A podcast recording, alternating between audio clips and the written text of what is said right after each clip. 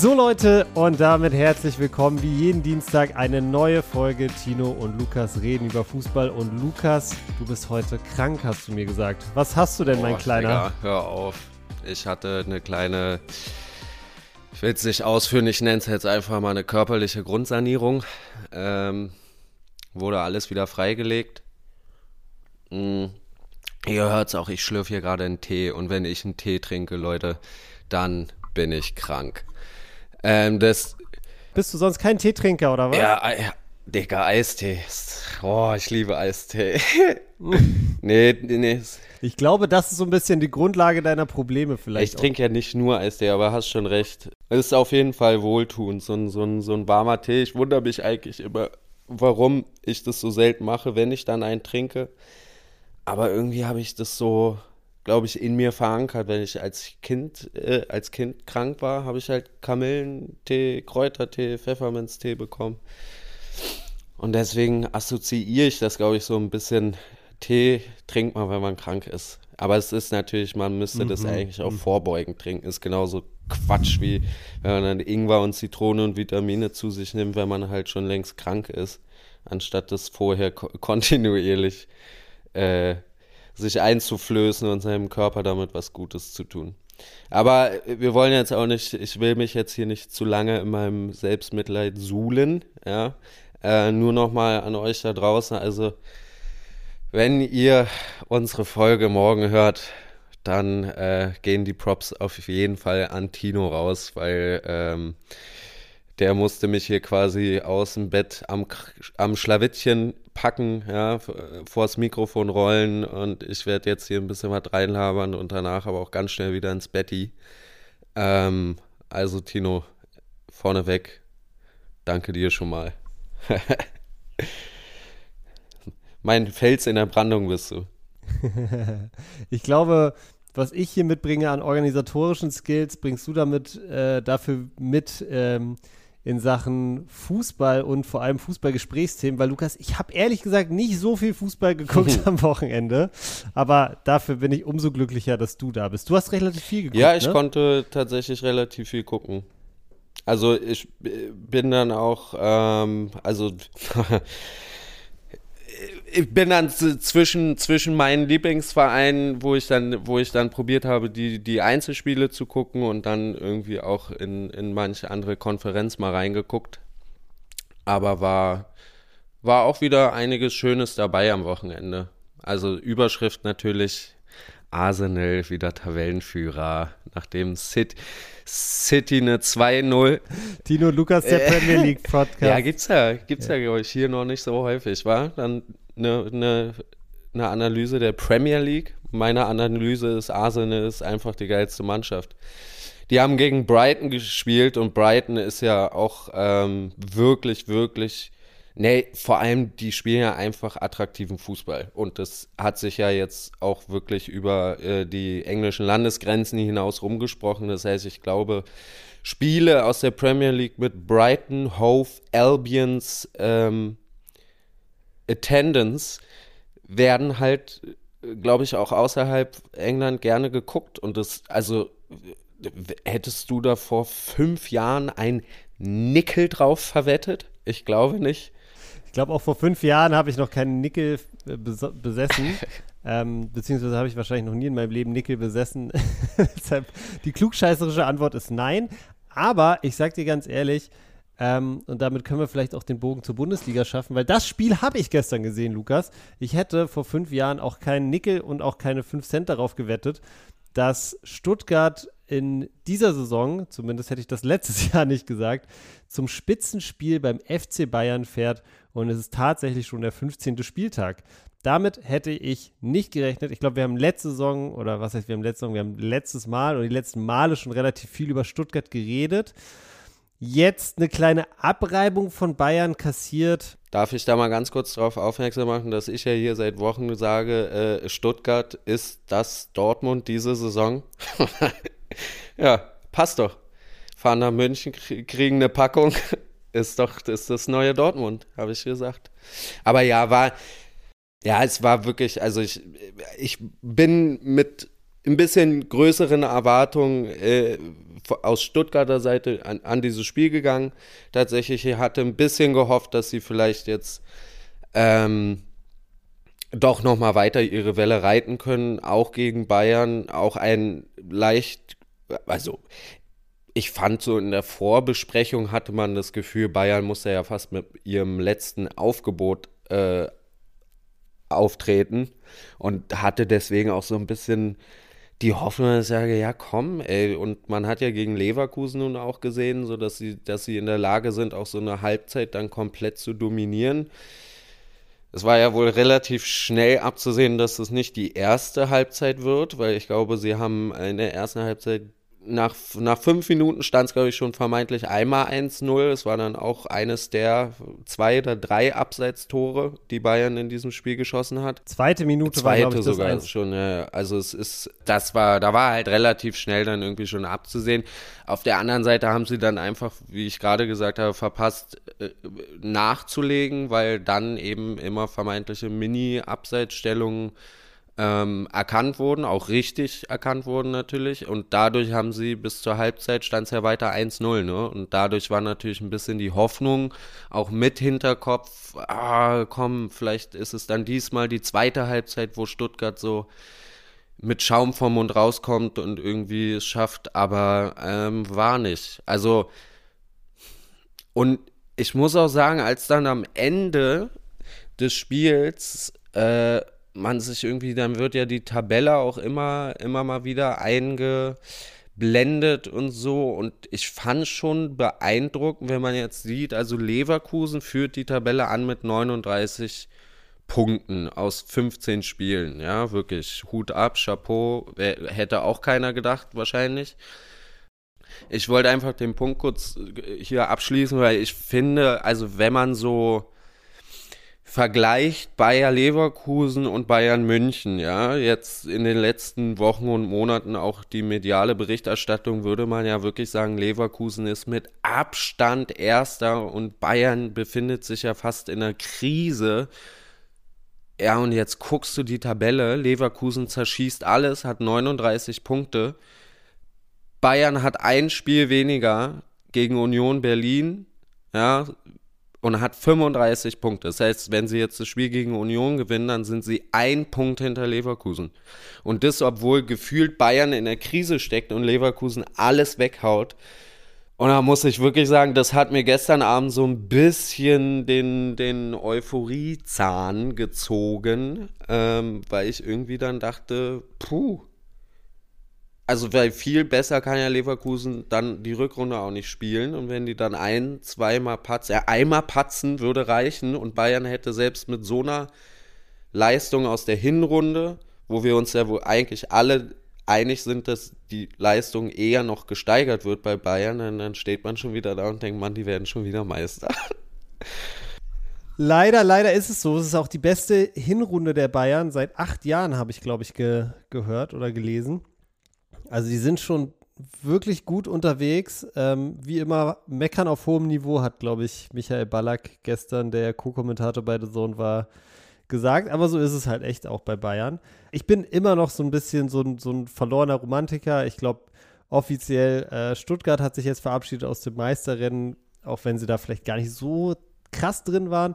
Leverkusen ist noch dabei und ähm, ja, ich bin einfach jetzt mal so ein bisschen hoffnungsfroh, dass es bis zum Ende, Ende spannend bleibt ähm, und lass mir da von diesen zwei außergewöhnlichen Teams ähm, einfach mal so ein bisschen zeigen, wie geil die Bundesliga doch sein kann. Jetzt zeigt doch mal, was ihr könnt. Zeigt mir doch mal, wie geil auch so ein Saisonfinale sein kann, wenn da wieder zwei Teams Kopf an Kopf stehen, Lukas.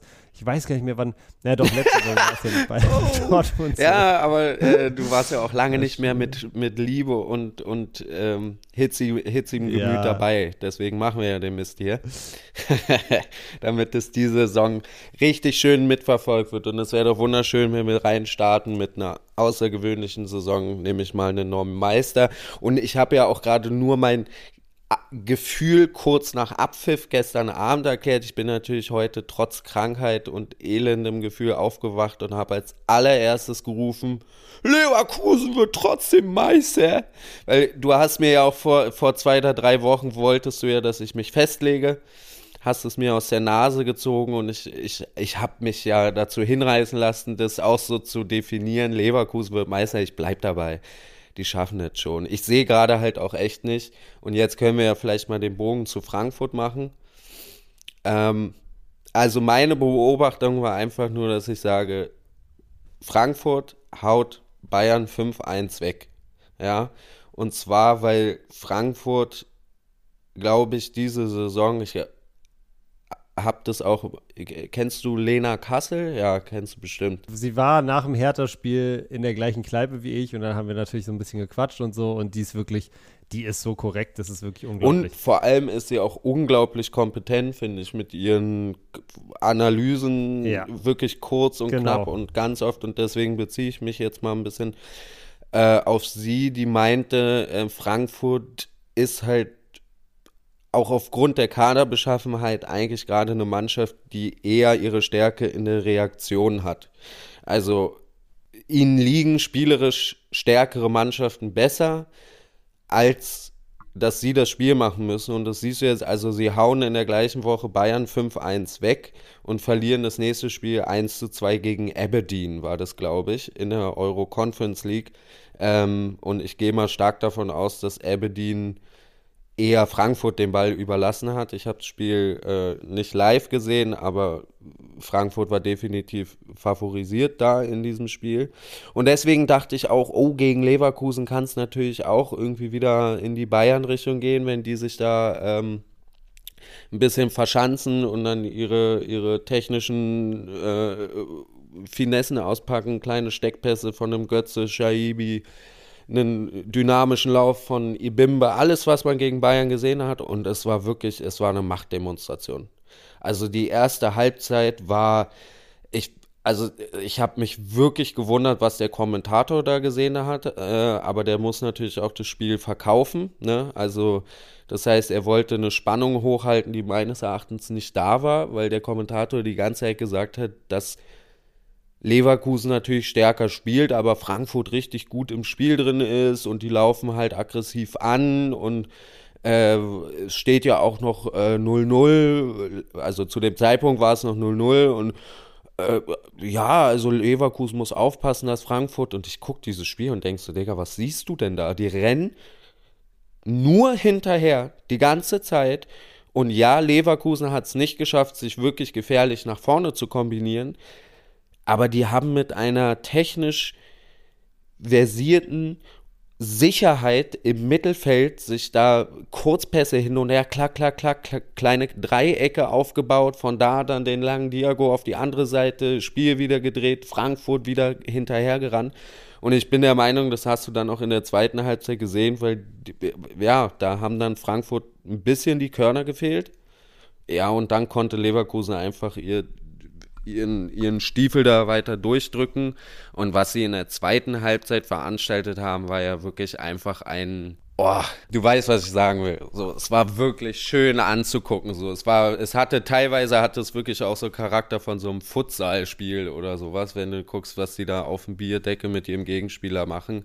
Und Florian Wirtz ist einfach unglaublich, Digga. Der ist unglaublich. Ich wollte es gerade sagen. Ich ähm, muss dazu sagen, ich habe das Spiel nur in den Highlights gesehen.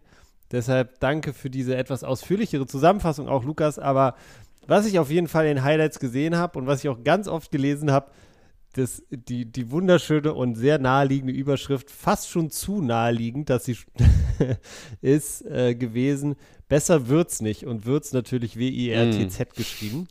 Ähm, also äh, ja, sehr, sehr viel Lob für Florian Wirz. Ähm, und ja, auch aus den Highlights ist schon hervorgegangen, was der da wieder veranstaltet hat.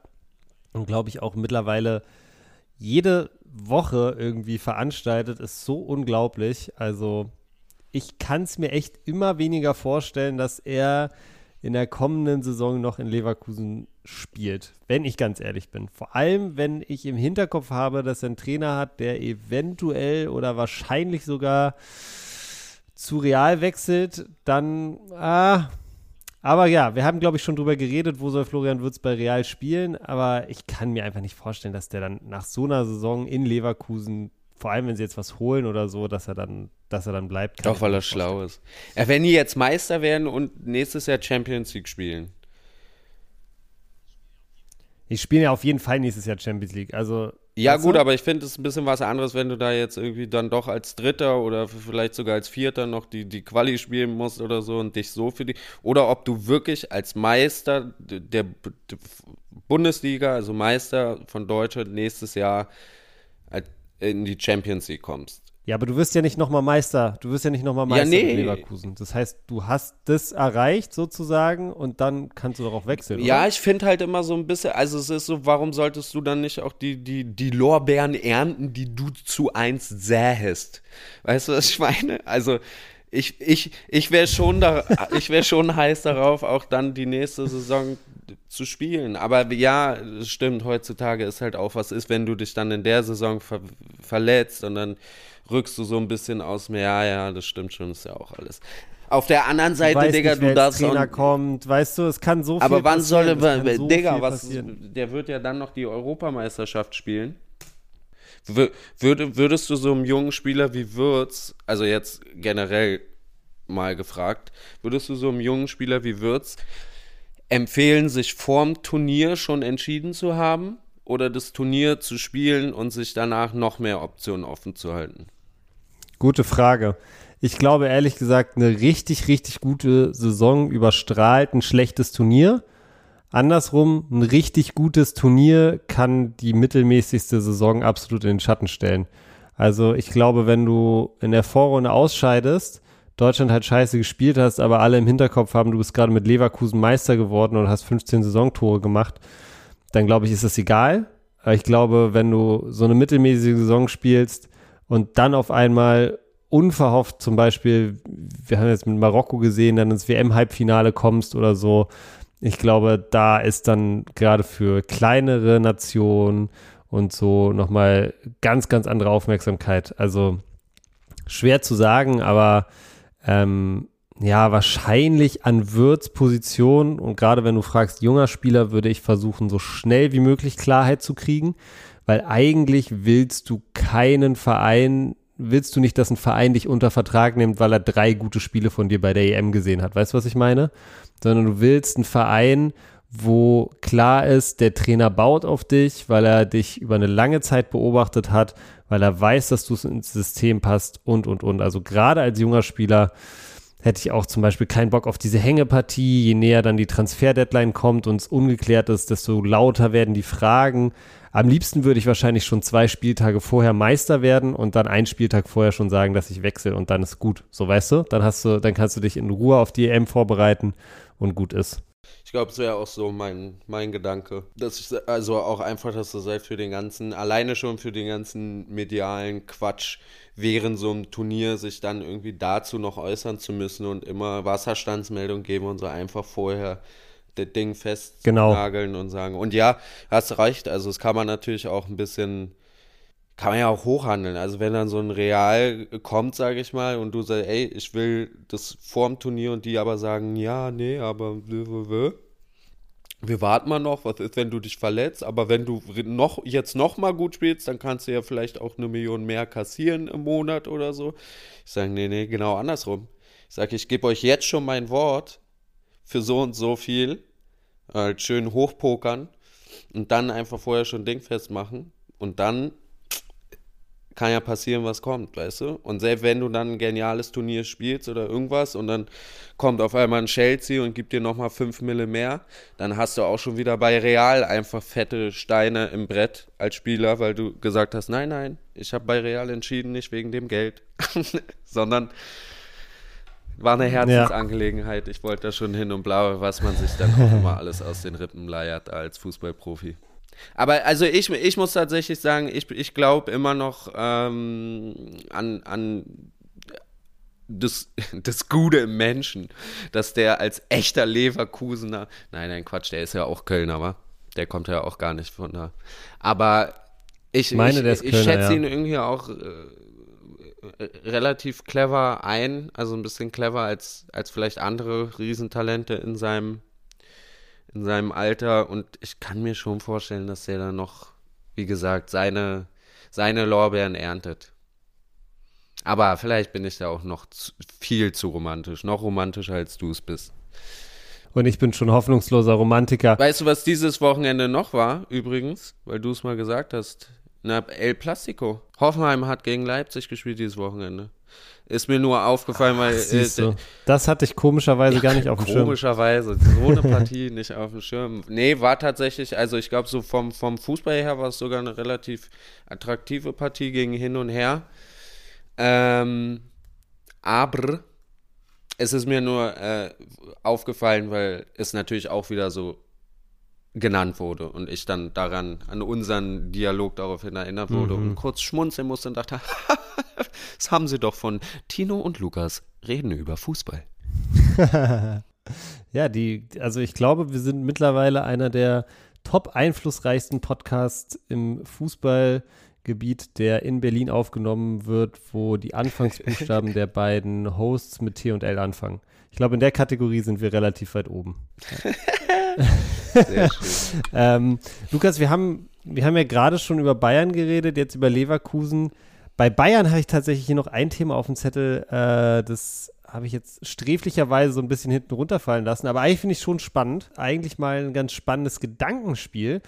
Und zwar hat Harry Kane ja wieder doppelt getroffen für den FC Bayern, nachdem er jetzt auch mal seine erste, vielleicht so kleine Schwächephase, wenn man es so nennen will, hinter sich hat. Hat er, glaube ich, zwei oder drei Spiele davor mhm. nicht getroffen.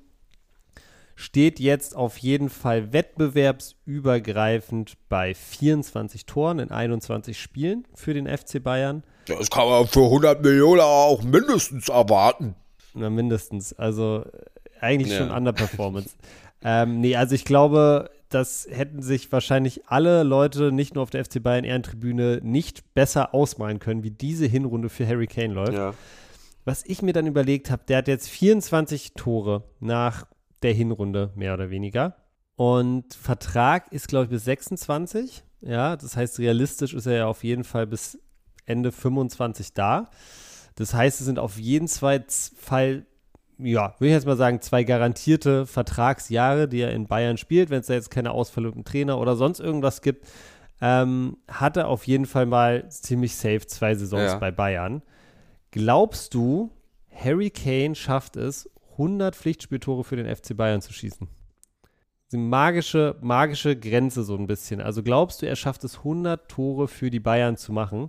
Er ist nämlich jetzt genau on track. Er hat jetzt praktisch ein Viertel dieser zwei Saisons. Das ist ja wirklich das absolute Minimum, kann man jetzt mal davon ausgehen. Und liegt bei, ja, 24, also fast 25 Tore. 25 wäre genau ein Viertel von 100. Glaubst du daran, dass er das, dass er diese magische Marke. Ja, das kann ich mir kann? schon vorstellen. Weil, also du kommst ja, wenn, wenn jetzt irgendwie, ähm, okay, Supercups und diverse Dinger fallen fallen diese Saison ja dann auch weg oder nach dieser Saison auch weg. Aber du hast, wenn ich überlege, du hast dann nächstes Jahr im besten Fall natürlich nochmal eine längere DFB-Pokalphase dabei, weil es ja eher außergewöhnlich ist, dass Bayern schon im Achtelfinale rausgekickt wird. Oder sogar noch früher. Nee, es war Achtelfinale, ne? Gegen Saarbrücken. Äh, es war die zweite Runde. Achtelfinale war Saarbrücken gegen hat Saarbrücken nee, dann war es die zweite Runde. Ja, so, so. Das heißt, da gehen wir mal von aus, da kommen bestimmt noch mal zwei, drei Spiele dazu. Äh, dann hast du nächstes Jahr wieder die Champions League Gruppenphase, wo Bayern sich ja auch, ich meine, in den letzten beiden Spielen haben sie ja jetzt auch nicht mehr so richtig abgerissen. Ähm, mhm. Ja, okay, ja, Pflichtspieler hast du gesagt, ne? Das heißt, die ganzen, die ganzen zwischensaisonlichen Asia-Reisen und USA-Reisen und sowas zählt dann nicht. Muss schon Pflichtspieltore rein, also aber ja, ja ich kann mir ne? schon vorstellen, weil ich glaube, dass dann auch so ein, so ein Spieler wie Harry Kane das auch, der hat ja auch einen Stand in der Mannschaft. Ich denke mal, da wird er dann auch, wenn er ansatzweise rankratzt, dann werden sie als Team glaube ich, ihm das auch schon ermöglichen. Und ich kann es mir schon vorstellen. Weil ich habe jetzt auch das Gefühl, dass der Fußball sowieso einfach wieder ein bisschen torreicher wird, weil einfach wieder ein bisschen dynamischer nach vorne gespielt wird und schneller und auch mal mit ein bisschen mehr Risiko. Und das ist natürlich dann für so Teams wie Bayern, die dann halt regelmäßig auch mal irgendeinen Gegner überrennen mit 6-0 so, und da wird er seine Buden machen. Und so Elva und alles, die, die werden sie ihm dann geben und dann kann ich mir das schon gut vorstellen. Ich könnte mir allerdings auch gut vorstellen, dass er halt sagt, er hat irgendwie jetzt am Ende der zwei Jahre hat er seine 79 oder was oder und sagt, er hängt noch mal ein Jahr ran, weil er eben auch solche Grenzen knacken will.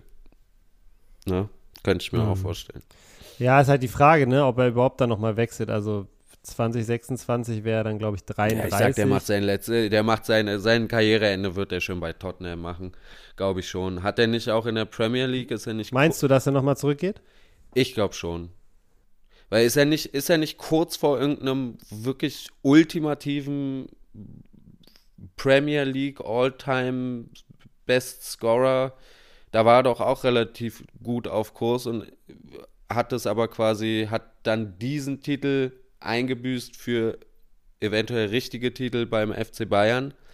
Aber ich könnte mir schon vorstellen, dass der. Ja, es ist der, es ist der, naja, es ist der All-Time-Scoring-Rekord genau. in der genau. Premier League.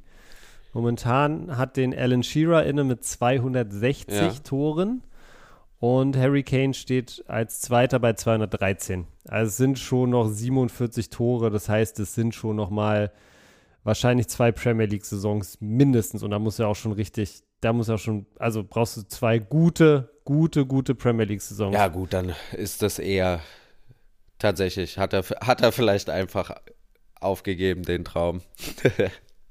Aber ist er auch nicht, ist er ja trotzdem, ne, wenn man sich das mal überlegt, Alter.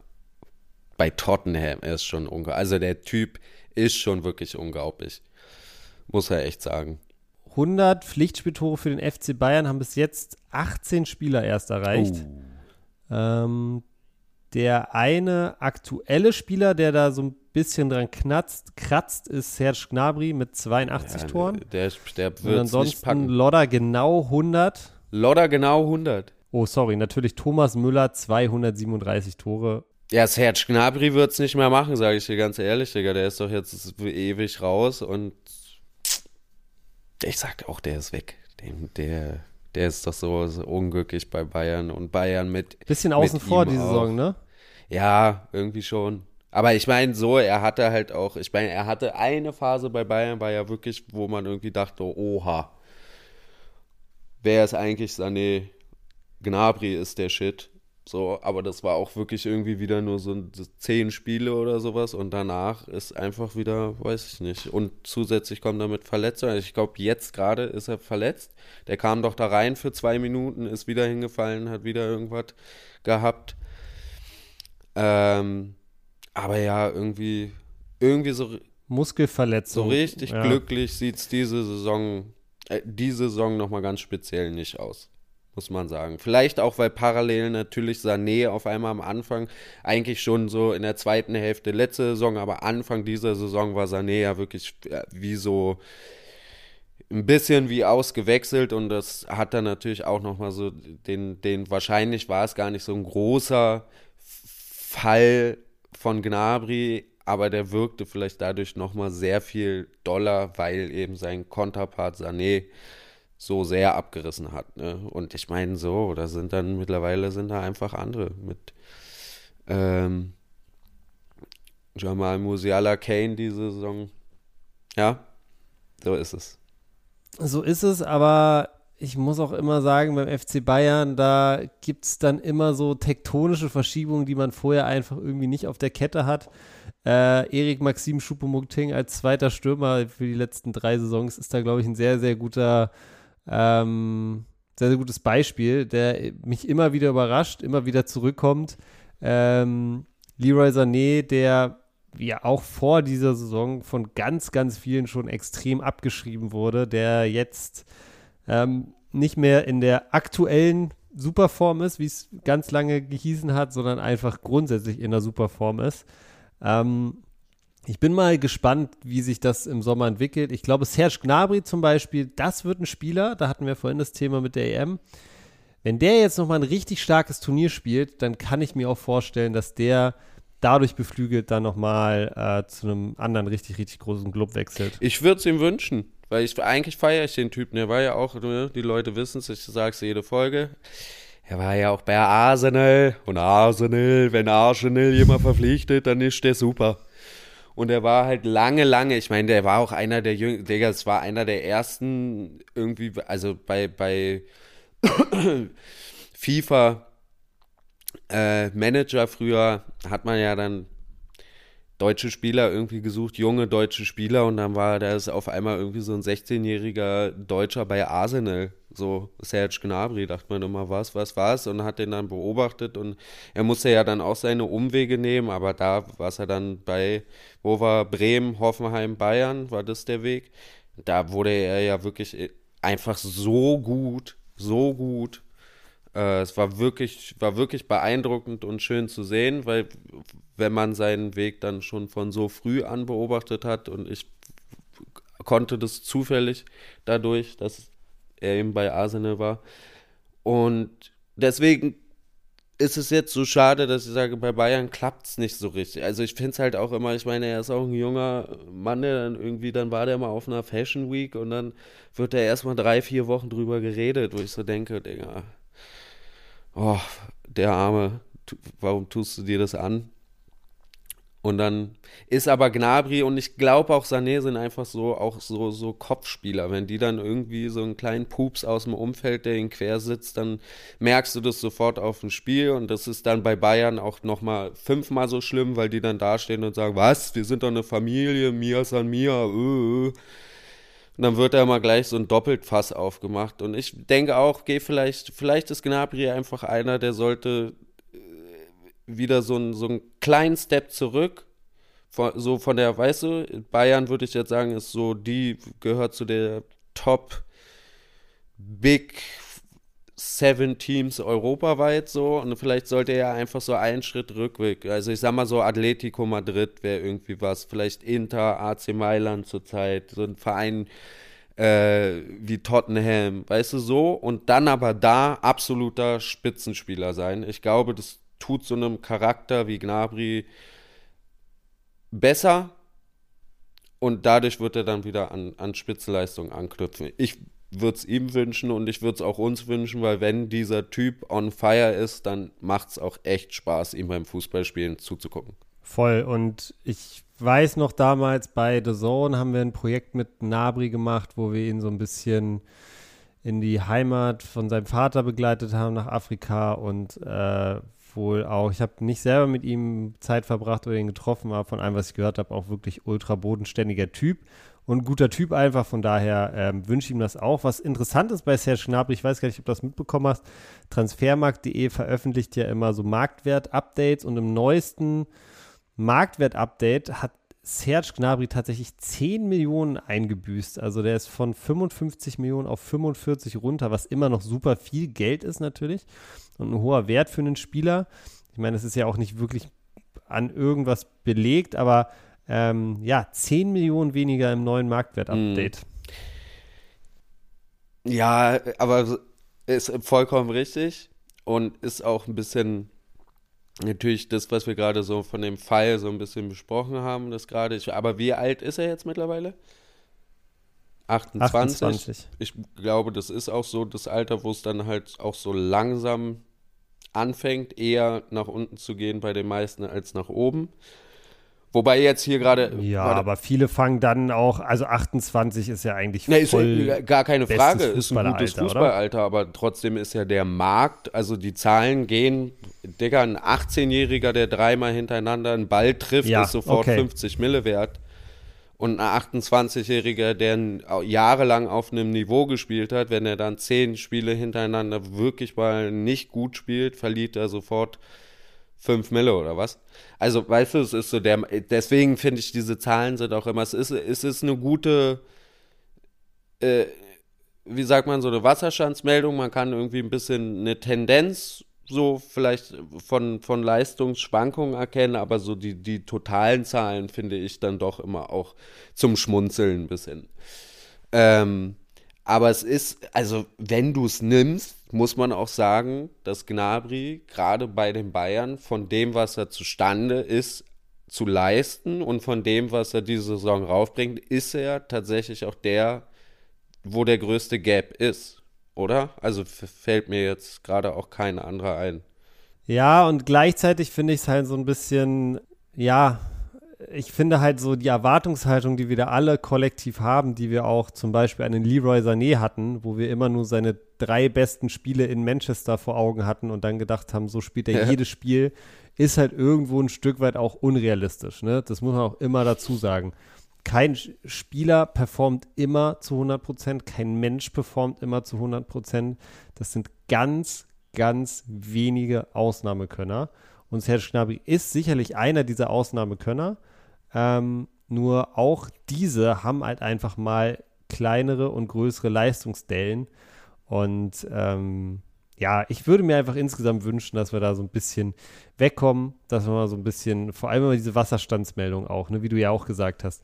So, ähm, mich hat es ultra gestört, als Leroy Sané angefangen hat, wieder voll in Form zu kommen und jedes Mal gesagt wurde, aktuell in Topform, aktuell mhm. in Topform, als ob alle davon ausgehen, dass es gleich wieder vorbei ist. Und ähm, mich stört es jetzt auch so ein bisschen mit, mit Gnabry, weil ne, der schießt, der, wenn er in den nächsten zwei Spielen zwei wichtige Tore schießt, dann ist auch wieder alles vorbei oder alles egal. Ich finde, sowas kann man gut nach der Saison einfach in Ruhe analysieren und äh, dann ist auch okay. Ja, man muss halt immer, man, man darf einfach, und das Schöne ist, glaube ich, wenn wir beide miteinander reden, weil, wissen wir das auch voneinander. Ich hoffe, auch unsere, unsere Hörer, ihr da draußen, kriegt das, habt das mittlerweile auch mitbekommen, dass es nie, also es soll sowieso nie in eine persönliche, verletzende Richtung gehen, das sowieso nicht, aber es ist auch alles unter äh, oder mit dem Hintergrund zu sagen, dass Gnabry halt auf einem außergewöhnlichen hohen Level performt und performt hat und das nur darauf hin, sich überhaupt rauszunehmen, von, von, von Dellen und Leistungseinbrüchen und so zu reden, ne? Äh, ohne jetzt eben diese Erwartungshaltung zu haben. Äh, warum macht er das nicht? Sagen, der wird dann, kriegt doch Millionen. Warum spielt der nicht jedes Spiel so? So, das ist schon klar. Also mhm. vor allem auch auf seiner Position. Also ich glaube, du siehst schon die konstantesten äh, Leistungen von Weltklasse-Spielern werden hundertprozentig Torwerte, Innenverteidiger und zentrale Mittelfeldspieler haben.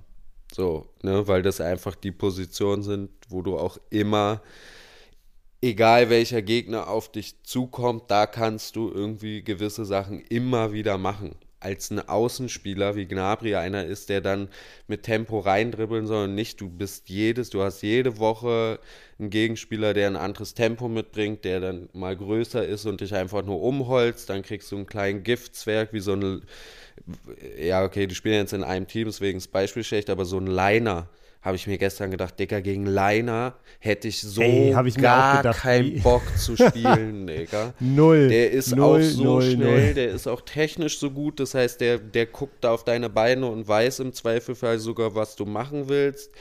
Und bei dem ist ja auch das Ding, dass du weißt, sobald du den Ball verlierst, musst du dich auch sofort umdrehen und ihm hinterherkötern, weil er sofort nach vorne starten wird und gefährlich was mhm. Äh, inszenieren wird. So. Das ist schon krass. Und deswegen meine ich so, als Außenspieler ist es auch immer.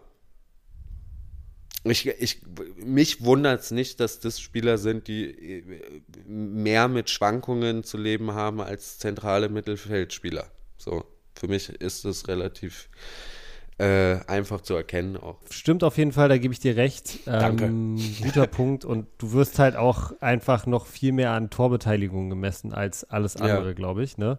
kennt man halt einfach diese Phasen, wo ein Spieler mehr trifft und weniger trifft. Und wenn du dann weniger triffst und ein, zwei unglückliche Aktionen dazukommen als Außenbahnspieler, dann fällt das viel, viel mehr auf.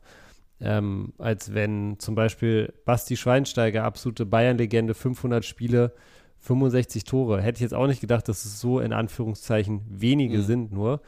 aber der ist über jeden Zweifel erhaben und äh, ne, hat natürlich sich auch über andere Dinge als Tore da seinen Namen verdient. Ja. Sehr richtig. Lukas, ein Thema, über das ich zumindest kurz mit dir reden möchte diese Woche, weil es ja ordentlich Proteste gab äh, darum, ähm, ist der DFL-Investoreneinstieg. Ich weiß gar nicht, wie viel du davon mitbekommen hast. Wenn du viel Fußball geguckt hast, wirst du wahrscheinlich mitbekommen haben, dass es am Wochenende in der Bundesliga den einen oder anderen Fanprotest gab. In ganz, ganz vielen Stadien blieben die Fankurven die ersten zwölf Minuten komplett still und haben dann erst angefangen, ihre Teams sozusagen supporten, zu supporten. Es gab eigentlich in jedem Stadion Spruchbänder, es sind ähm, Tennisbälle auf Plätze geflogen, Schokotaler. Ähm, Schokoladen, Geld, Schokotaler, genau. Also es gab jede Menge Proteste. Ich dachte, wir reden vielleicht mal ganz kurz über das Thema, weil, ja, ich glaube, viel immer so, viel damit mit Schlagwörtern um sich geschmissen wird, aber ähm, ja, irgendwie ich das Gefühl habe, dass ähm, man da schon auf jeden Fall noch mal kurz drüber reden kann und vielleicht ein bisschen tiefer einsteigen kann. Also, worum geht's? Im Grunde will die DFL neues Kapital haben, das sie vor allem verwenden will, um konkurrenzfähig zu bleiben. Ja, es ist unter anderem die Rede davon, dass zum Beispiel eine eigene Streaming-Plattform von der DFL aufgebaut wird. Mannschaften, die Trainingslager und äh, Spielreisen ins Ausland veranstalten sollen, ähm, finanziell dafür belohnt werden.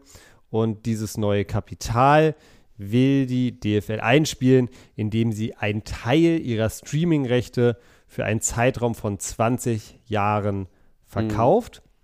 Mhm. Sie geben praktisch die Rechte ab für diese Streaming-Rechte ähm, sozusagen Geld zu verdienen. Davon geben sie einen kleinen Prozentsatz ab. Es ist, ist so zwischen 6 und 8 Prozent die Rede, also grundsätzlich erstmal nicht viel. Und wie gesagt, die Investitionen sollen vor allem auch Richtung Infrastruktur und Vermarktung der DFL gehen. Es gab schon mal den Versuch, ähm, dieses ähm, Investoren-Ding durchzukriegen vor ein paar Wochen. Damals ist es gescheitert. Damals sah das Modell noch vor, dass viel mehr Geld direkt an die Clubs geht. Jetzt soll es halt vor allem in die Infrastruktur und die Vermarktung gehen. Ähm, das mal so zum, sage ich mal, grundsätzlichen Hintergrund. Warum haben die Fans jetzt so ein Problem damit? Ich glaube, das ist ein ganz wichtiger Punkt, den wir da auf jeden Fall auch kurz besprechen sollten. Ja, bitte. Und zwar fürchten sich fürchten sich viele Fans natürlich davor, dass der Fußball die Spirale, in der wir uns, glaube ich, eh schon befinden und die auch international immer weiter befeuert wird durch vor allem neues Geld jetzt gerade aus Saudi-Arabien, ähm, dass auch die Bundesliga und die deutschen Vereine immer mehr in die Richtung Kommerzialisierung gehen, immer, immer internationaler werden ähm, und dadurch in zweiter, dritter und vierter Folge die Ticketpreise immer teurer werden und letztendlich das Produkt Bundesliga auch immer austauschbarer wird. Man sozusagen in der Bundesliga einfach nur versucht, die Premier League 2.0 zu werden, beziehungsweise die kleine Premier League zu werden und alles, was die Bundesliga so besonders macht, wie vor allem jetzt die wunderbaren äh, Fankurven in den Stadien, die tolle Stimmung, so ein bisschen verloren geht. Und ähm, ja, ich glaube, es ist ganz, ganz schwierig zu sagen, wie realistisch die Ängste beziehungsweise wie realistisch auch die Erwartungen sind von der DFL, dass das alles so in Erfüllung geht. Ähm, was ich trotzdem spannend finde, ist für mich, Lukas, ist das so ein bisschen dieses Ding so, diese Entscheidung hat irgendwie schon wieder gezeigt, dass letztendlich so im deutschen Fußball so ein bisschen die Vision fehlt einfach, weil was irgendwie immer so ein bisschen mitspielt ist, man will mit der, mit der Premier League konkurrieren und ja, ich meine, der Zug ist halt einfach abgefahren. Die haben gerade einen neuen TV-Vertrag abgeschlossen, wo sie, glaube ich, pro Saison zwei Milliarden an die Clubs verteilen können, was mehr als doppelt so viel ist wie in der Bundesliga. Ja, ich weiß noch ganz kurz, da habe ich vor, ich glaube, es war vor zwei Jahren oder sowas, waren ich, das hat mich einfach nur so äh, geschockt, weil das so eine, wie sagt man, so, so ein, ja, so eine plakative Aussage da, genau darüber war, dass nämlich der einzige Verein in Deutschland, der mehr TV-Gelder ausgeschüttet bekommen hatte zu dem Zeitpunkt als der letzte in der Premier League, also das mhm. war der dann der der letzte der Aufsteiger sozusagen, ja, wirklich der also der der kleinste Verein, das was jetzt Heidenheim diese Saison war. Der in der Premier League, das Heidenheim der Premier League hatte irgendwie 13 Millionen weniger zur Verfügung als Bayern München. Aus den, nur aus den TV-Geldern. Sozusagen. Und alles andere in der Premier League war natürlich viel höher. Ey, und de, de, also das war so, ich, ich muss tatsächlich sagen, ich habe es ja gerade auch schon mit, mit dem finanziellen, ich bin ganz froh, dass du das jetzt übernommen hast, weil ich bin da irgendwie immer, vielleicht weil mir selber auch so ein bisschen die Idee fehlt, ähm, weil man ist ja immer hin und her gerissen und sagt, gut, ist es jetzt, also klar, diese Fußballromantik, die Stadien sollen bitte so voll bleiben, Fußball soll so echt bleiben, wie er, wie er halt irgendwie gerade noch ist und ne, auch irgendwie die Nähe zum, zum Fan behalten und blabli blub. Auf der anderen Seite willst du aber auch nicht, dass deine Teams quasi niemals in der Lage sein werden, europäisch irgendwie mithalten zu können. Das heißt, du musst auch irgendwie zu einem gewissen Teil mitziehen. So, damit du einfach ähm, vor allem finanziell und dadurch dann auch personell sozusagen dich so gut aufstellen kannst, dass du halt ein, eine schlagfertige Truppe und eine konkurrenzfähige Truppe in die europäischen Wettbewerbe schicken kannst. Das ist ein, das ist ein Dilemma. Dino. Das ist ein Dilemma und ich weiß auch nicht so richtig, aber wenn ich dann, als ich dann gehört habe, ach so, so ist der Stand gerade, dass ja, FC Bayern kann gerade mithalten mit dem FC Heidenheim der Premier League, das fand ich absurd und dachte, so wie du es gerade gesagt hast, der Zug ist abgefahren. Ich sage, da brauchen wir überhaupt nicht uns überlegen, wie wir uns mit denen in Konkurrenz setzen können, sondern müssen andere Dinger fahren. Ich glaube, das große Problem, das du hast als deutsche Fußballliga, ist, du kannst nicht wirklich sagen, scheiß auf die Premier League, der Zug ist abgefahren. Ich glaube auch die DFL sieht es, glaube ich, in großen Teilen so, ähm, weil du halt auf dem gleichen Markt agierst wie die Premier League. Die Bundesliga-Vereine buhlen um die gleichen Spieler, um die gleichen Talente, um die gleichen Sponsoren ja. wie die Premier League. Ja, es gibt ja immer mehr internationale Sponsoren. Samsung zum Beispiel ist ja ganz krass aktiv im, im Fußball. Alle Champions League-Sponsoren sind ja gleich europaweit aktiv. Und da hat natürlich der FC Bayern und der FC Chelsea äh, sprechen mit einem Vertreter von diesen Firmen. Und natürlich kannst du als FC Bayern dann dem dem äh, Vertreter von dieser Firma ein weniger attraktives Paket vielleicht am Ende des Tages bieten, ähm, als der Vertreter vom FC Chelsea. Ist ja, wie du sagst, da kommt so viel mhm. zusammen. Ja. Ähm, und trotzdem musst du halt so eine Binnen, so eine Insellösung schaffen, für dich selber in diesem globalen Markt, ich meine, da kommt ja auch noch Saudi-Arabien dazu, da kommt die MLS dazu, die größer wird, da kommt ja, also es wird ja immer, es wird ja immer nur komplexer. So, aber du musst es trotzdem irgendwie schaffen, da so eine Lösung für dich zu finden, dass dein Modell für sich selber funktioniert und du nicht zu sehr abhängig bist von den anderen. Und ich glaube, da wurden in den letzten, in den vergangenen Jahren einfach, ne, und das war das auch das, was ich eingangs meinte, da wurde einfach viel zu wenig irgendwie in die in Vision der Bundesliga ähm, äh, investiert oder darüber nachgedacht. Wir haben immer uns irgendwie auf dieser Geschichte ausgeruht. Wir haben die coolsten Fans. Wir haben so ein einzigartiges Produkt hier. Ähm, und äh, wir haben den FC Bayern, der ist europäisch top. Und ab und zu schafft es äh, irgendwie Dortmund oder äh, sonst wer auch noch ja. mal weit so. Aber das reicht einfach nicht. Und ähm, ich glaube, die Premier League hat das sehr forciert, diese Vision, haben ganz klar gesagt, wir wollen die Nummer 1 Liga sein. Wir wollen äh, in vor allem marktwirtschaftlicher Hinsicht den größten Umsatz äh, generieren. Das müssen nicht die gleichen Ziele sein für die DFL, aber ich habe so das Gefühl, was sind denn die Ziele bei der DFL wirklich? Ich glaube, ehrlich gesagt, es kann nur sein, dass besondere des gerade des deutschen Fußballs auch zu bewahren, gerade diese tolle Atmosphäre in den Stadien noch zu fördern. Ich glaube, das wäre so eine Sache, die ich auf jeden Fall machen würde. Und dann, ähnlich wie ähm, du jetzt auch schon gesagt hast, Infrastruktur ist ganz, ganz wichtig. Ich glaube, es ist super wichtig, dass wir noch viel, viel durchlässiger werden für Talente, für Eigengewächse, dass sie noch viel besser Spielpraxis finden, sowohl in den unteren Ligen als auch in den Bundesliga-Clubs. Ich glaube, wir müssen noch viel mehr investieren in, äh, in Ausbildung von Trainern zum oh, Beispiel, damit da, da auch ich, da viel nachkommt. Kurz, äh, pass auf, Fußballjargon, reingrätschen. ähm, und zwar, ich habe ja jetzt auch schon zwei, dreimal gedroppt, ich bin ja Trainer im wirklich kleinen Jugendbereich. Und ähm, es kam jetzt eine ähm, Trainerkollegin, kam, kam auf mich zu und meinte, Lukas, ich höre euren Podcast. Äh, sag doch mal, dass die Leute Trainer werden sollen. Wir brauchen unbedingt Trainer, unbedingt Trainer, weil es ist tatsächlich so, und ich glaube, es können alle, die sich vor allem im kleinen Jugendbereich, im Bambini-Bereich, ähm, kleinen Feldbereich, sag ich mal, sich aufhalten, die können es alle nur unterschreiben.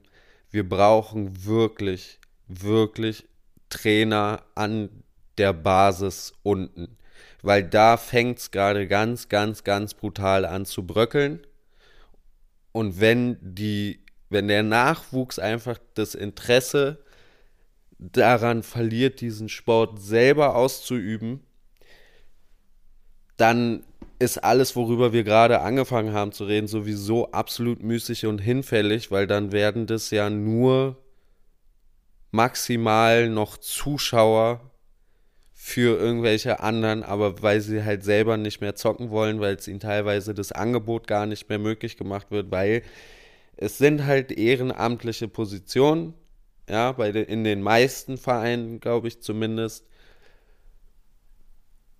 Und wir brauchen da einfach Menschen, die, die wirklich Lust darauf haben und wirklich die Liebe für Fußball haben und noch ein bisschen Kraft und Zeit übrig haben, nimmt sie, steckt sie in den Fußball, stellt euch auf den Platz mit Kiddies, bringt denen was bei, nimmt euch ein Herz. Es lohnt sich wirklich. Es lohnt sich wirklich und es kommt viel zurück, auch wenn von, von den Strukturen oben oft das nicht so richtig gewertschätzt wird, ja, also geht da nicht hin mit der Haltung, dass ihr wollt, dass euch ein roter Teppich ausgerüstet, sondern macht es für euch und vor allem für diese Kinder.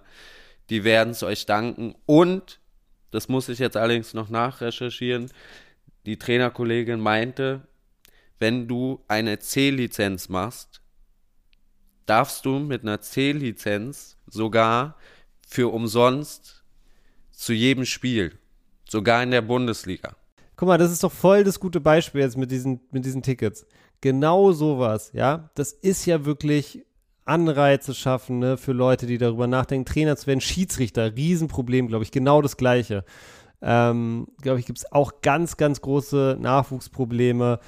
All so eine Position, die muss es ja geben, damit der Fußball irgendwie weitergeht, damit irgendwie unsere Kinder, unsere Enkelkinder auch noch irgendwie äh, im Verein spielen können. Und ich glaube, da könnte man doch so viel, und das meine ich auch so ein bisschen mit in Infrastruktur investieren, da könnte man doch so viel machen, was vielleicht auch gar nicht so unglaublich viel kostet, aber gegen auf der anderen Seite halt eine, eine riesige Wertschätzung ist. Ne? Tickets für die Bundesligaspiele ist ein super Beispiel. Ich finde, jede F-Jugend in Deutschland sollte mindestens einmal pro Saison zu ihrem lokalen äh, Profiverein eingeladen werden. So. Warum passiert ja. das nicht? So, so eine Sache, weißt du? Also es machen die Vereine dann auf Eigeninitiative, aber sowas, finde ich, muss viel, viel, viel, viel, viel mehr von der DFL gefördert werden. Und ich glaube, wir müssen es einfach schaffen, um da nochmal den Bogen zurückzuspannen, da unsere eigene Identität, das irgendwie ein Scheißwort, aber das, was es halt so besonders macht, irgendwie wieder mehr ins Schaufenster stellen und auch wirklich pflegen und nicht nur ins Schaufenster stellen. Und das ist, glaube ich, ganz, ganz wichtig.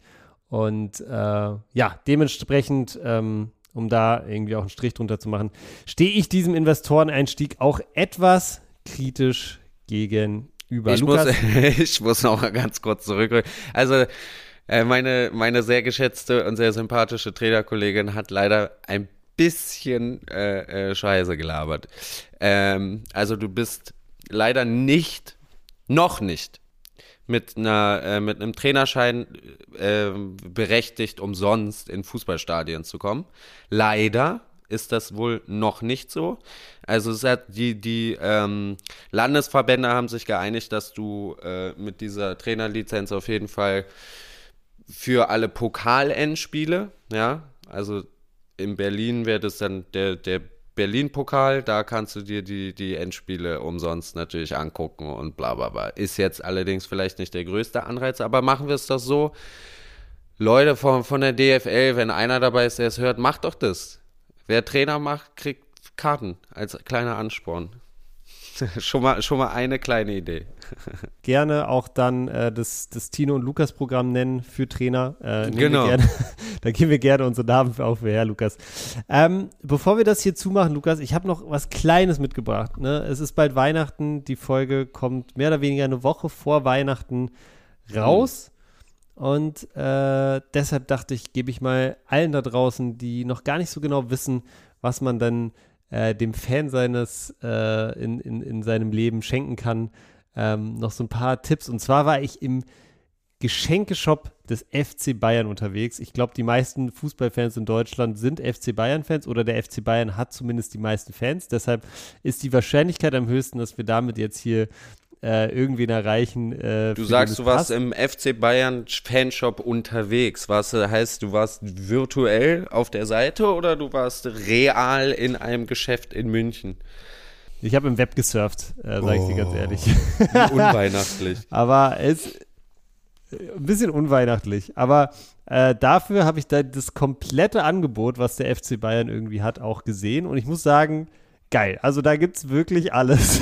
von, ähm, von, von, Aschenbecher bis von, Zylinderdeckklappen, alles dabei. Ey, es fängt, es fängt, es fängt sechs Stufen unter Aschenbecher an. Ich sage jetzt einfach mal, ich habe drei Sachen mitgebracht, okay, die man. Die okay, man pass auf, kann. aber ich will, ich will ein ähm, bisschen eine Einstufung. Ich will von dir jetzt hören, ich will zwei absolute Schwachsinnsartikel. Also wirklich, ja. wo du dir denkst, was zur Hölle, was soll das? Ja. Dann will ich zwei, wo du sagst, ja haben dich überrascht? Also hättest du einfach nicht als, als Geschenkartikel oder als überhaupt Artikel von einem Fußballverein, so dass du sagst, wow, hat dich überrascht. Und dann wirklich zwei Top-Dinger, wo du sagst, als, also als Fußballfan und dann Bayern-Fan ist das eigentlich ein Must-Have.